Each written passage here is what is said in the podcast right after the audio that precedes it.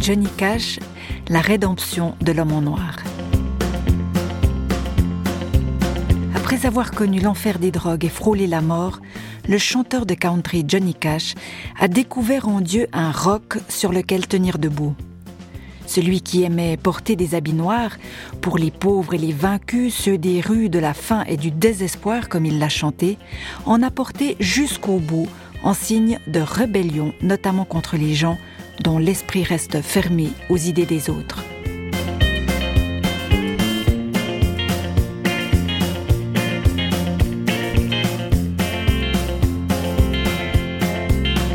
Johnny Cash est un homme qui a voulu mourir.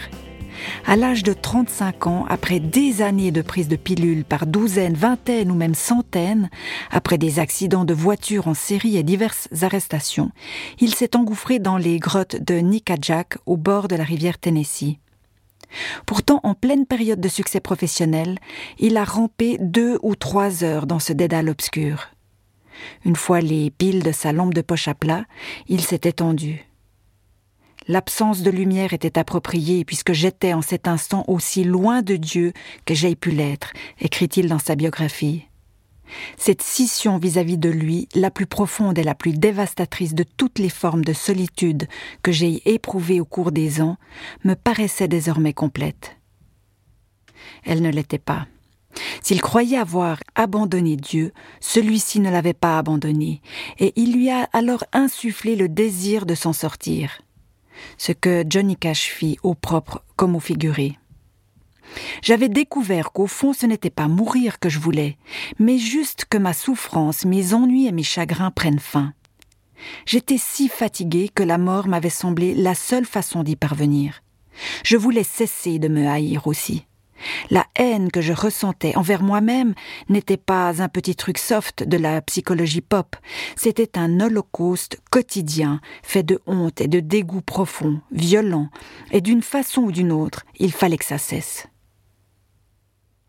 Pour renaître, comme il l'exprime lui-même, il a fallu qu'il s'incline devant Dieu d'abord, et puis qu'il se rende dans un établissement de désintoxication.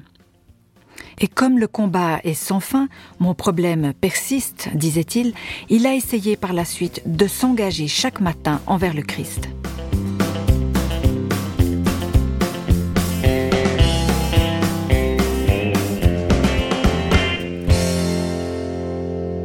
Johnny Cash est né le 26 février 1932 pendant la Grande Dépression dans une famille pauvre et rurale d'origine écossaise de l'État de l'Arkansas aux États-Unis. Il est le quatrième enfant d'une fratrie de sept.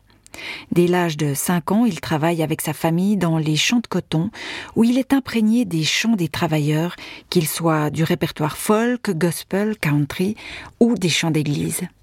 Les temps sont durs. Très proche de son frère de deux ans, son aîné, l'univers de Johnny s'écroule quand celui-ci meurt accidentellement à l'âge de 14 ans. Jack a été en fait presque coupé en deux par une scie circulaire avec laquelle il débutait du chêne pour gagner quelques dollars supplémentaires afin d'aider aux dépenses familiales. Pour Johnny, Jack était son grand frère et son héros, son meilleur ami, son grand copain, son mentor, son protecteur. Il voulait devenir pasteur. Après la mort de Jack, j'ai eu le sentiment d'être mort moi aussi. Je ne me sentais plus vivant, c'est tout. Sans lui, J'étais terriblement seule. Je n'avais pas d'autre ami. Dans le film qui retrace sa vie, Walk the Line, sorti en 2006, cet épisode tragique est évoqué comme le fait que Johnny regrette de ne pas être mort à la place de Jack, qui était le préféré du père. Dans sa biographie, Cash indique que ce frère, qui s'est toujours efforcé de lui faire prendre le chemin de la vie plutôt que celui de la mort, est resté près de lui au-delà de la mort et qu'il vient d'ailleurs le visiter régulièrement dans ses rêves de façon paisible et bienfaisante.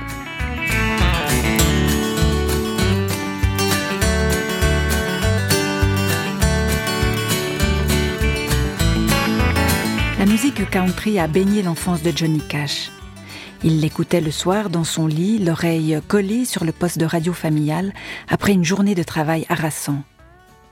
Pour lui, la musique qu'il entendait là est devenue ce qu'il avait de meilleur dans la vie.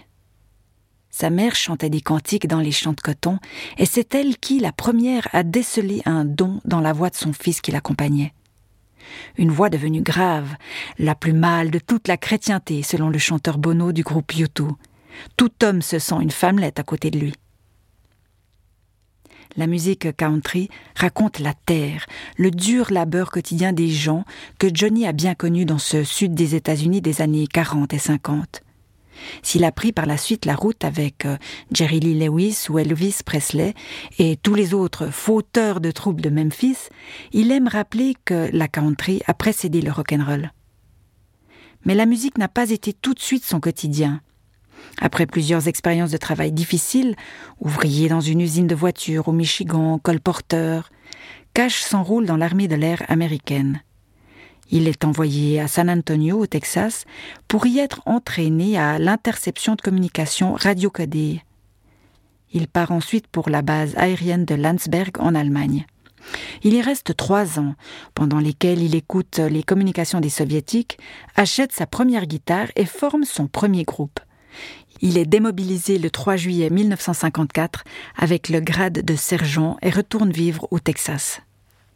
Un mois après sa démobilisation, il épouse Viviane, la femme rencontrée au cours de sa formation militaire et avec laquelle il a entretenu des échanges épistolaires réguliers. En 1954, le couple déménage à Memphis, dans le Tennessee, où Johnny travaille comme vendeur, tout en étudiant pour devenir euh, speaker à la radio. Il passe ses nuits à répéter avec deux amis musiciens, le guitariste Luther Perkins et le contrebassiste Marshall Grant, qui se font appeler les Tennessee Two. Il trouve finalement le courage de solliciter une audition à la maison de disques de Sam Phillips, Sun Records, berceau du rock'n'roll blanc. Peu impressionné par le gospel que lui présente le groupe, Phillips les encourage à trouver leur propre son. Cash lui chante alors les chansons qu'il a lui-même écrites dans le style frénétique qui fera la célébrité du groupe et son premier enregistrement sort en 1955. Et dès lors, tout s'accélère.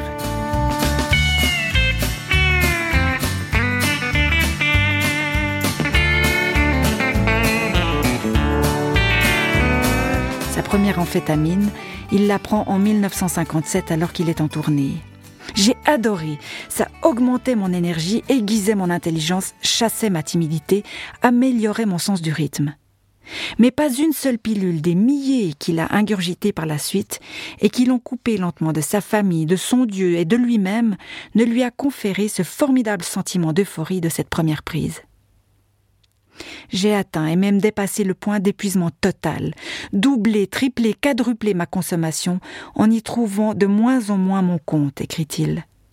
Je sortais de là tremblant, suant, perclus de crampes et de douleurs, et plongé dans une terreur telle qu'aucune substance n'aurait pu la chasser.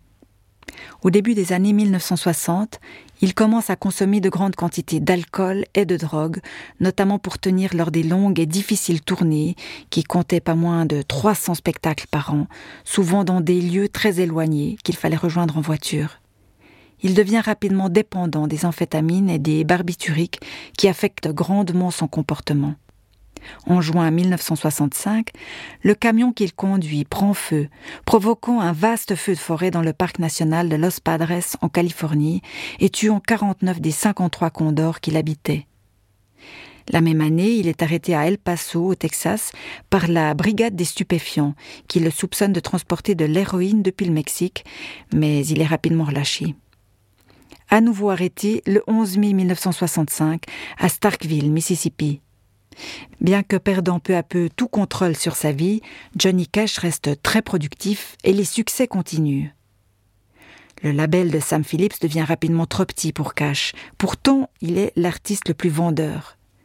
En 1957, à la recherche de plus de liberté artistique, le chanteur accepte l'offre alléchante de la compagnie de disques Columbia Records. À la même époque, il tourne avec la Carter Family, légendaire famille de musiciens country aux États-Unis. Une relation ambiguë naît alors entre Cash et l'une des filles de la famille, June, chacun étant de son côté marié et parent. Riche de quatre filles, le mariage de Viviane et Johnny ne résiste pas à la vie mouvementée de l'artiste. Viviane demande le divorce en 1966. Deux ans plus tard, Et 13 ans après leur première rencontre, Johnny Cash demande June en mariage au cours d'un concert pendant l'interprétation de leur duo Jackson.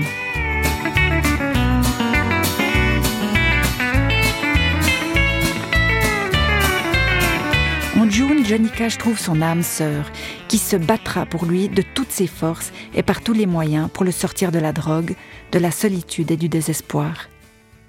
Elle le fit comme compagne, amie et amante en priant pour moi, a dit Johnny Cash.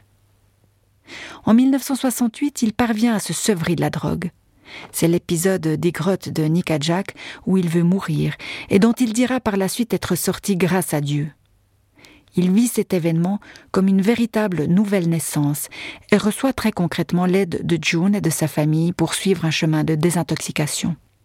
À la fin des années 60, il commence à se produire pour les pensionnaires de diverses prisons des États-Unis. En résultent de célèbres albums, dont At Folsom Prison en 1968. À l'occasion des concerts à la prison de Folsom, Cash rencontre un détenu, lui-même chanteur de country, dont il interprète la chanson Greystone Chapel, qui figure sur l'album Live. S'il fait un peu de télévision, comme en 1974, dans un épisode de la série culte Colombo, il présente de 1969 à 1971 sa propre émission enregistrée au Ryman Auditorium de Nashville, The Johnny Cash Show, sur la chaîne américaine ABC.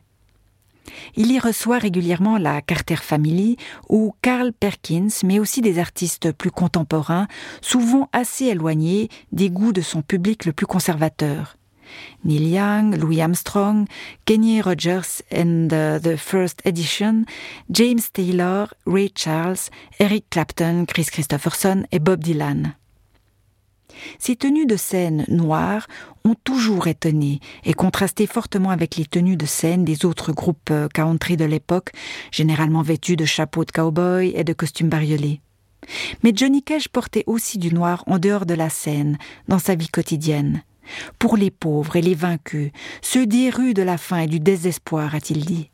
Pour le prisonnier, qui a depuis longtemps payé pour son crime, mais qui reste la victime de son époque pour les vieux, les malades, les solitaires, et pour l'imprudent qui, dans son bad trip, laisse les gens indifférents. C'est toujours mon signe de rébellion, notamment contre nos hypocrites demeures de Dieu et contre les gens dont l'esprit reste fermé aux idées des autres.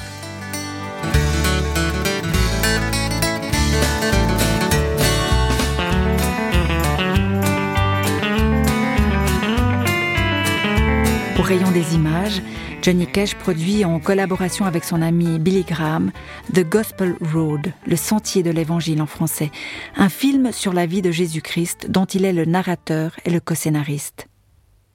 La foi prenant de plus en plus de place dans sa vie, il participe également à plusieurs reprises aux manifestations religieuses organisées par le pasteur évangélique, sans jamais toutefois cesser de chanter pour son public en mettant sa chemise noire, en bouclant son ceinturon noir sur son pantalon noir et en lassant ses chaussures noires.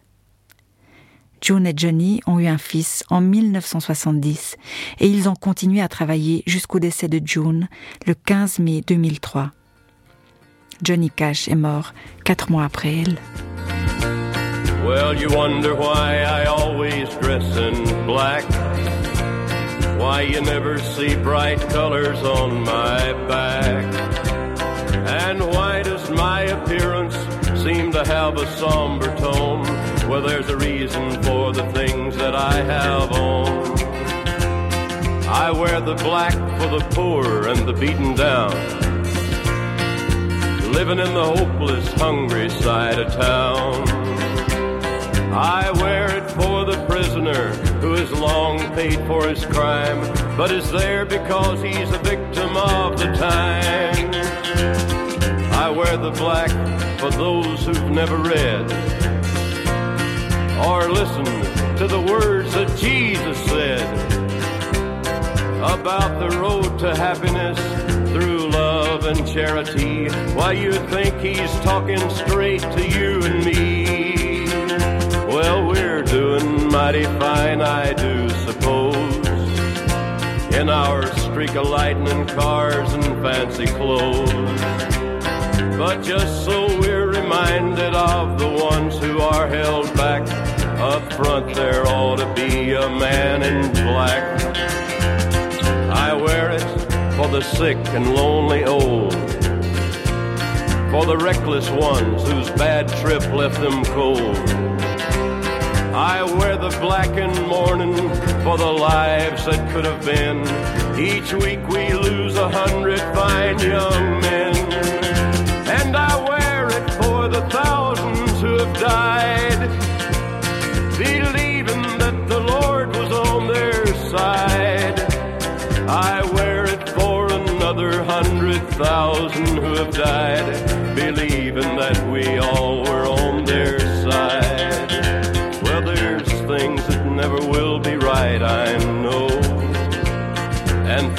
Changing everywhere you go.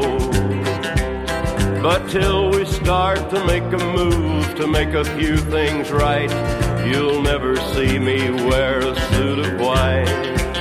Oh, I'd love to wear a rainbow every day and tell the world that everything's okay. But I'll try to carry off a little darkness on my back till things are brighter. I'm the man in black.